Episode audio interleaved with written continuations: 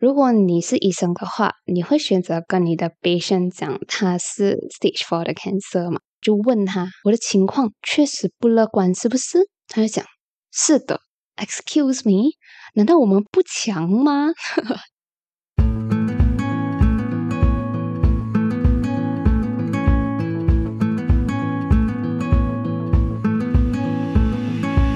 生活胶囊馆收藏这一刻的小时光。Hello，你好，我是掌管人菜菜。那不知道你现在在听着这个 podcast 的时候是早上还是晚上诶？反正我在录着现在这一集的时候是一个非常炎热的下午。哎呀，马来西亚的天气有哪一天不热？你跟我讲。那生活胶囊馆来到第四十七集，我们今天要聊什么呢？啊，这个我过后再跟你讲。那现在我们先来念一个生活胶囊馆收到的奶茶留言啊，这个是在去年的四月三号的时候收到来自 Ginas 的三杯奶茶。那 Ginas 在给生活胶囊馆买了三杯奶茶过后留言写道：“他想说，菜菜，好好听个声音啊，要赶快好起来，祝你早日实现你想要做的一切哦，给你满满的祝福。”啊，谢谢 Ginas，宠你过言哈。其实我最近真的恢复的挺好的，你看我都很 active 在更新我们 podcast，是不是？其实不只是 podcast 啦，如果朋友你有 follow 我们生活胶囊馆的 Instagram 的话，也会发现菜菜最近在啊我们胶囊馆的 Insta 蛮勤劳在更新我们的 story 的。尤其是最近我回医院复诊的时候，我也有拍了一张 story，然后放在我们的生活胶囊馆的 Insta account。然后在那一天的复诊，我记得那一天特别少人，也不知道为什么，就是特别少病人。可是我们还是等很久啦。就进去看到医生的时候，可能是因为病人很少的关系然后，医生就可以很放松了，一个一个看病人。所以那天我的医生就跟我一边聊天一边看病。然后我那个医生虽然讲说他的生活、他的工作真的是非常忙，我也不知道他哪里来的时间，反正他就是有时间去 follow 来这世界正在发生什么，然后我们一些政治又是怎样的一个医生。所以我那个很 up to date 的医生呢，在那一次跟我复诊的时候，他就有聊到 ChatGPT 这个东西。然后一聊到 ChatGPT，就是我跟我爸爸就非常兴奋的，也跟医生分享了我们家和 ChatGPT 的交情。那我们家跟 ChatGPT 又有什么交情诶？啊，就比如我弟弟他用 ChatGPT 解决啊他最头痛的 coding 的功课，然后再比如我姐姐在 try 着 ChatGPT 看他写论文的功力到哪里，会不会用 plagiarism 之类的东西。然后我姐姐还用啊 ChatGPT try to plan 我爸妈去泰国旅行的一个 schedule。在用 ChatGPT 的每一个测试里面，我们都觉得很哇老伟。竟然进步到这种地步了，我们都觉得很哇塞。可是那时候 meet 我医生的时候，我还是没有进到 ChatGPT，因为我每次进都爆满，根本进不去，你知道吗？我没有 try 过 ChatGPT 过那时候。然后我就回来家里啊，我就在跟我妈妈抱怨，讲说：“哎，今天我跟啊我的医生聊到这个 ChatGPT 的东西，哎呦，讲是这样讲，每个人都进到，我进不到，哎，我就跟我妈抱怨，我根本。”进不去，try 都 try 不到，然后在跟我妈抱怨的同时，我也是啊，又在拿起手机再 try 多一次，看能不能进到 ChatGPT。诶，这时候就进到了，所以就从这里开始了我跟 ChatGPT 的渊源。所以当菜菜以癌症患者身份去和 ChatGPT 聊天的时候，又会发生怎样的故事呢？哼，今天一起来听听吧。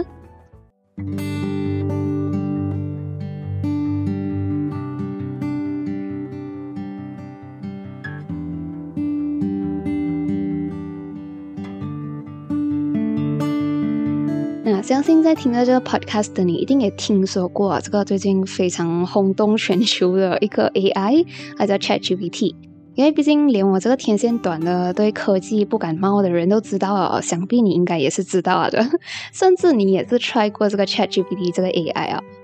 啊，简单概括来讲，嗯，ChatGPT 它是一个能更加自然聊天的 AI。而且它会整合了它所有 database 里面的资料，然后给你一个 customized 的一个 summarized 的回答，而不是 like 现在我们用这的 AI 那种，你问他，他就 send 各种各样不同的 link 给你来打发你这样子的。然后还有另外一个我觉得 ChatGPT 很特别的东西，就是 like 它可以记着之前的内容来继续我们之间的聊天，这样子，就好像你在跟一个人正常的聊天、自然的聊天这样子。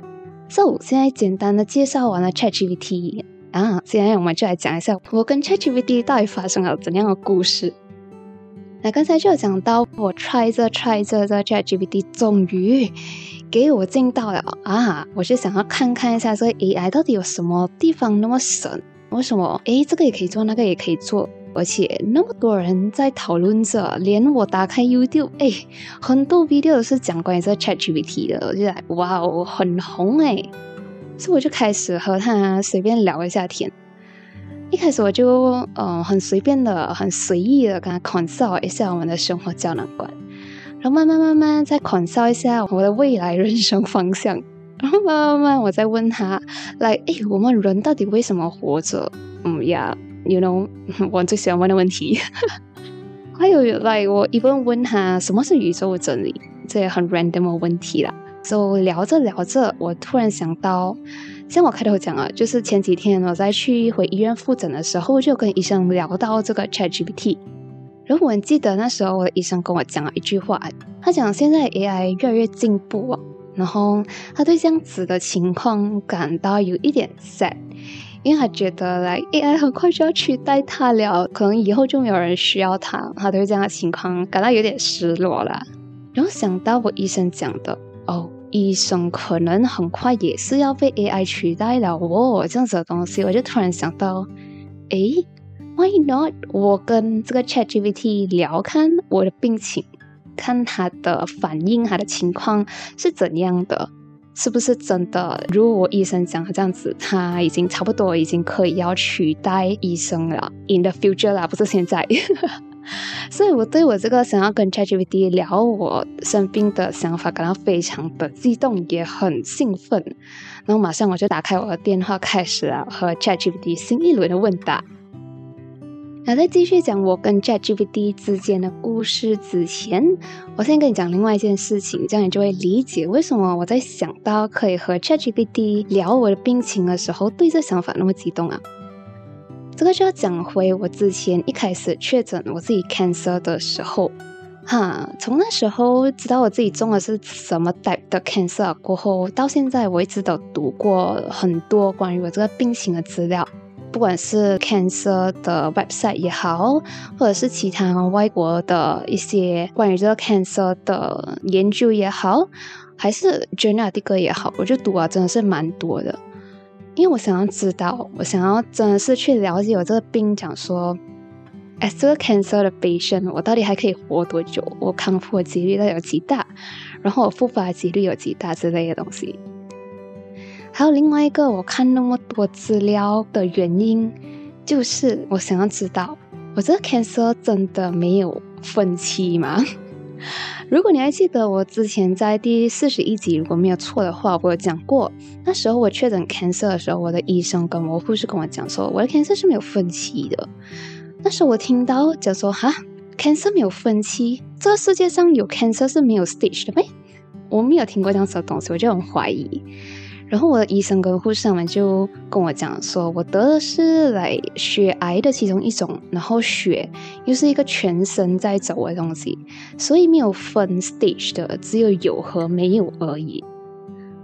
所以从医生跟护士的嘴里听到这样子的 reply，我就 OK，好吧，可能是我真的是见识浅薄哦，我不知道还有 cancer 没有分 stage 的，然后那时候我就相信了哦，因为他听起来一切都 much yes 嘛。我就信啊，OK，我的 cancer 是没有没有分 stage 的。So when 我跟我朋友讲我中 cancer，跟我亲戚讲我中 cancer 的时候，他们都会啊小心翼翼的问我，诶，这样你有没有知道你自己是 stage 几的？然后我就用医生跟护士跟我解释的方法，再跟他们解释讲说，哦，我的 cancer 是没有分 stage 哦。然后他们也是很惊讶，来，哦，cancer 没有分 stage。可是，在我跟身边的人讲说我的 cancer 是没有分 stage 的同时，因为我还是对这个说法有点怀疑啊，所以我同时也是去问了啊我其他的病友，我去问他们医生有没有跟他们讲他们是 stage 几了，然后我问了好几个啦，有几个都讲说有啊，我是 stage three，哦，我是 stage two 这样子。然后最特别的是这个病友，就是他跟我中一模一样的 cancer，可是我们是 under 不一样医生的。然后我就特地去问他，诶诶诶，我问你啊，你中这病的时候，你医生有跟你讲你是 stage 几的吗？然后他讲有啊，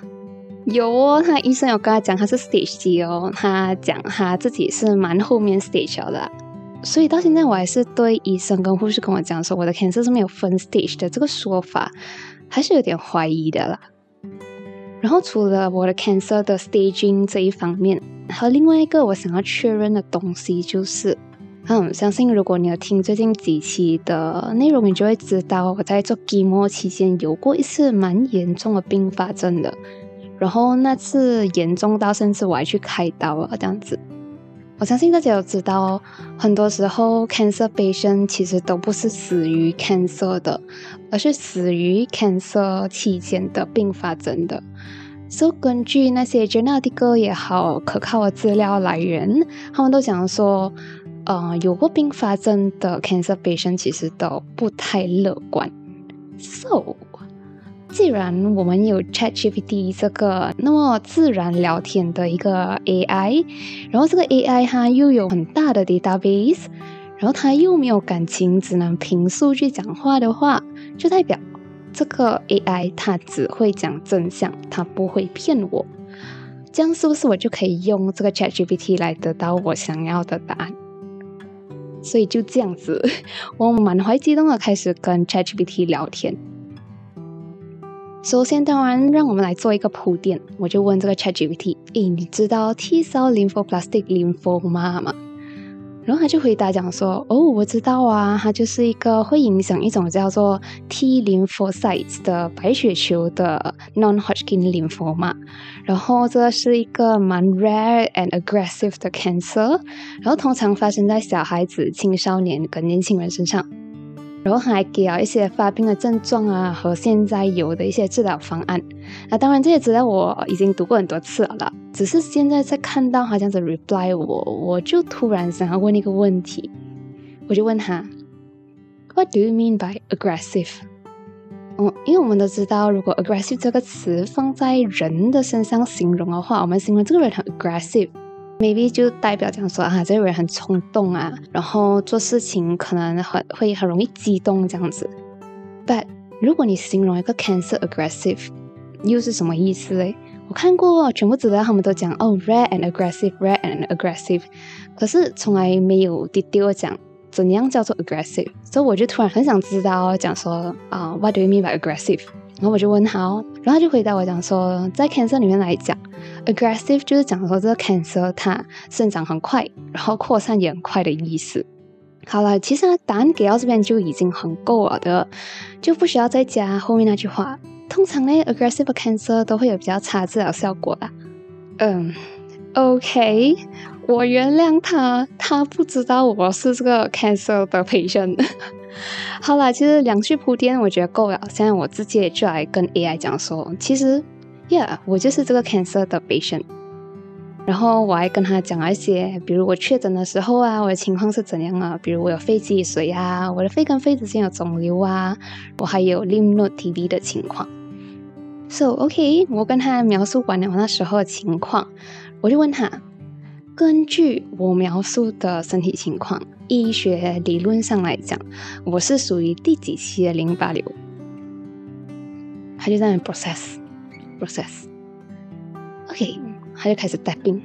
他想说，根据您描述的身体情况，您患的是第四期淋巴瘤。嗯，OK，第四期淋巴瘤，我就要看他是不是乱乱给我一个 diagnose 的。我就问他喽，为什么是第四期耶？他就 process，process，然后他就写。根据你之前描述的症状跟检查的结果，你在你的肺跟肺之间有一个肿瘤，然后你有肺积水，然后这些都代表了其实你的淋巴瘤细胞已经扩散到身体的几个部位了，然后包括你的 chest area 这样子。So OK，果然他只会用资料讲话，然后也没有要讲善意谎言这样子的意思啦。So OK 啦，其实我知道我自己是第四期 cancer 的，虽然没有人跟我直接讲过，因为有一次我在那个 nurse 递给我爸爸的一个 insurance 的表格上面瞄到过哦，stage four。只是从来没有人跟我 confirm 过这东西，所以我只好跟 AI 恐疯咯。我其实就只是想要确认一下这是不是事实而已，以及怎么证明我到底是第四期的。然后嘞，我就问这个 ChatGPT，我就问他：这样你讲我是 Stage Four 啦，但为什么我的医生跟护士都跟我讲说我的 cancer 是没有 staging 这个讲法的？那就 process。不是小公安就跟我讲，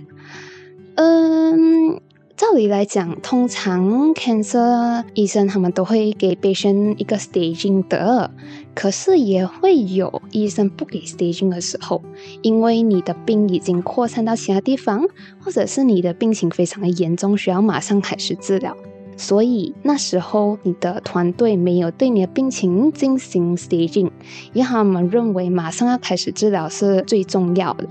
什么 stage 都好都不会影响他的 treatment plan。所以这个就是 AI 给我的解释啊，为什么我的医生会跟我讲说我的 我的 cancer 是没有 stage 的，然后我就接着他的话问，我就问这个 AI 讲说。如果你是医生的话，你会选择跟你的 patient 讲他是第四期的 cancer 吗？嗯，这个假设性的问题，AI 到底能不能回答嘞？他就讲，嗯，as a doctor，我主要任务是向 patient 提供准确的 diagnosis 和一些 treatment plan 这样子啦，所以我会跟 patient 讲他们真正的 staging，可是。他同时也会用非常体贴和敏感的方式和医生交流，然后给他有必要的 support 和指导之类这样子。哇，他回答到很完整。I was like, OK，很好。这样我问你啦，在听 podcast 的你，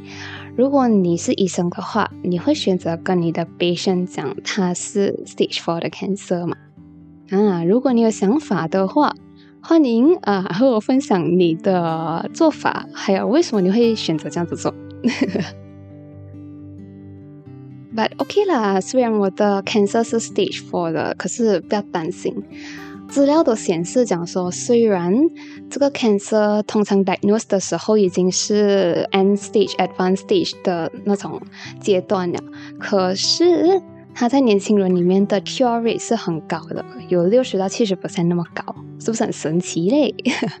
可是讲到 cure rate 哦，啊，如果你有听过第四十四集的话，你就会知道，我去年在做 g m o 的时候经历了一次并发症，就是那个败血症，然后那时候严重到我会觉得我好像自己要死掉啊，我很怕。而且我知道很多 cancer patient 都是死于并发症的，所以如果那时候我再倒霉一点的话，可能你就不会听到现在这一集了喽。然后关于并发症这件事情呢，我也是网上看 journal 的歌里面写到了，他们讲说研究讲，呃，如果 cancer patient 在期间有发生并发症的话，呃，我们可以 predict 的一个 outcome 就是呃，不是那么理想的。可是看到他们 Jenna 的哥这样子写，之前又讲说我这个 cancer cure rate 很高，然后现在又讲说有过并发症的话就不太乐观。我就在想，如果把这两个 info combine 在一起的话，它这个 AI 能不能给我一个呃确切的一个 result？就讲说我能 expect 的 outcome 到底是什么？到底是乐观还是不乐观？So 来，我们现在继续和 ChatGPT 聊天。所以我就问 ChatGPT，你知道吗？我其实，在 g m o 期间还有过一次败血症的一个并发症，然后我那个时候同时间还有什么败血性关节炎呐、骨髓炎呐这样子的东西。那我就问他，照你的 data 来讲的话，这样子情况的 case，这些 patient 通常他们的 cure rate 有多少？嗯，他就 process process process 哦，可能要 combine 资料，然后又要给我一个嗯 data，可能需要一点时间啊，然后就 process process。他想，嗯，哼，According to 临床数据和 Journal article 的报道了，像你这样的年轻成年人，然后再综合你上面讲的情况，总体而言啊，你的情况确实是非常有挑战性。然后他就后面也给我一些滴答这样子，然后我看了还是很官方的回答，我就直接问他，像我情况其实是不是不乐观？然后就回答我，您的情况确实是有一定的挑战性，但并不代表没有希望。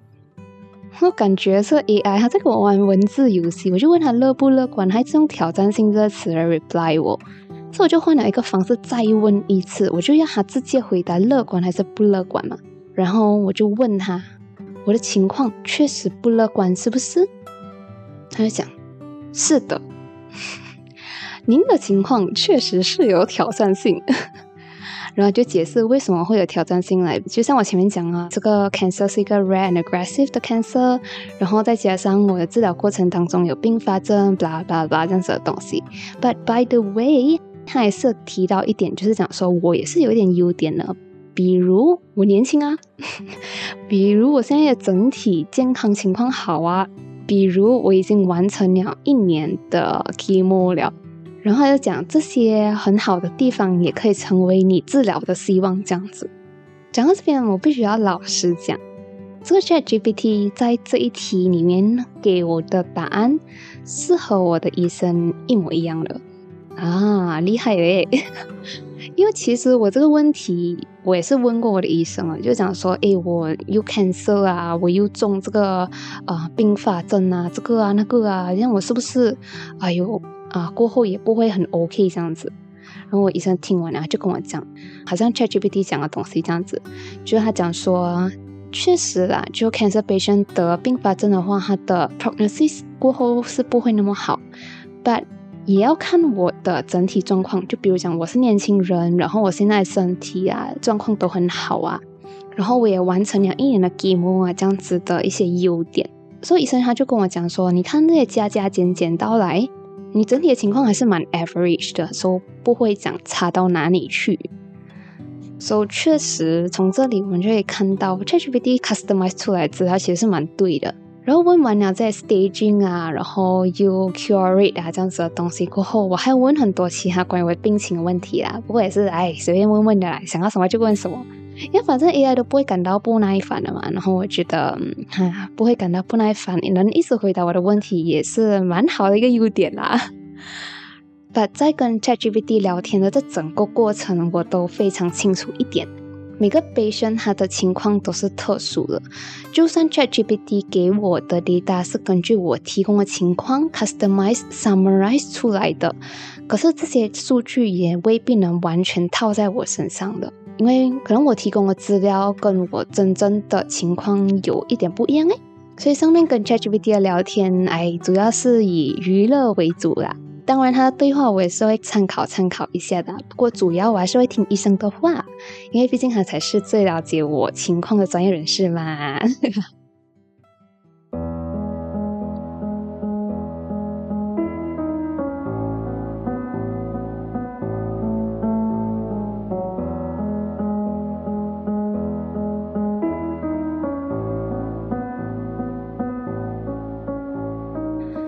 要讲，其实 AI 的突破性发展，真是会给我们人类的生活 in future 真是会带给我们越来越多的方便。可是跟 AI 比起来，要讲谁更强大的话，我还是会觉得人类更强大一点。就拿我自己来讲就好了。如果在早几年有人来跟我讲说，喂喂喂，菜菜，我跟你讲啊，你过后几年呢，你会中 cancer，然后还是 stage four 的，然后你还会有并发症，你还要开几次刀，你还要打管插管几次，可能早就吓死了，因为整个听起来就是好像人生 ultimate 坏消息这样子嘛，就真的是要 play A 要 play A 要，要完蛋了的 feel。可是，在这么难的情况底下。我们把它分成很多很多的一小步的话，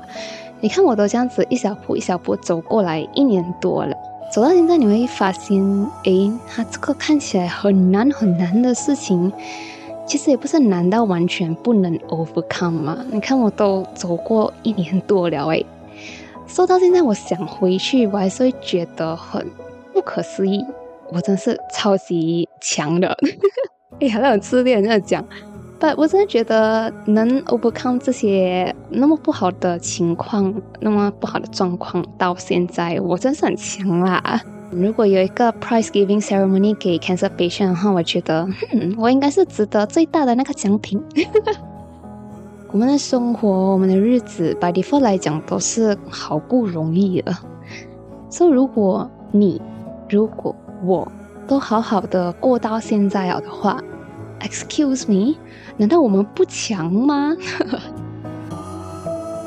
谢谢你又听完一集的生活胶囊啦！如果你也喜欢今天的内容，欢迎通过 YouTube 的 Insta 的 Comment 或者是 DM 来和我聊聊你的听后感。然后你也可以在 Apple Podcast 上给生活胶囊馆打星写 review，让更多可能喜欢生活胶囊馆的人发现它。或者你想要小额赞助菜菜经营生活胶囊馆这个 podcast 的话，你也可以在这一节 description box 下面找到赞助菜菜一杯奶茶的 link。那过后呢，你也会在内容里面听到自己给胶囊馆写的奶茶留言啦。生活胶囊馆收藏这一刻的小时光。Actually，我的医生他没有讲骗话，他讲的所有东西都是基于他人类，嗯，出自本能的一种善意和顾虑。好了，我们下一集再见了。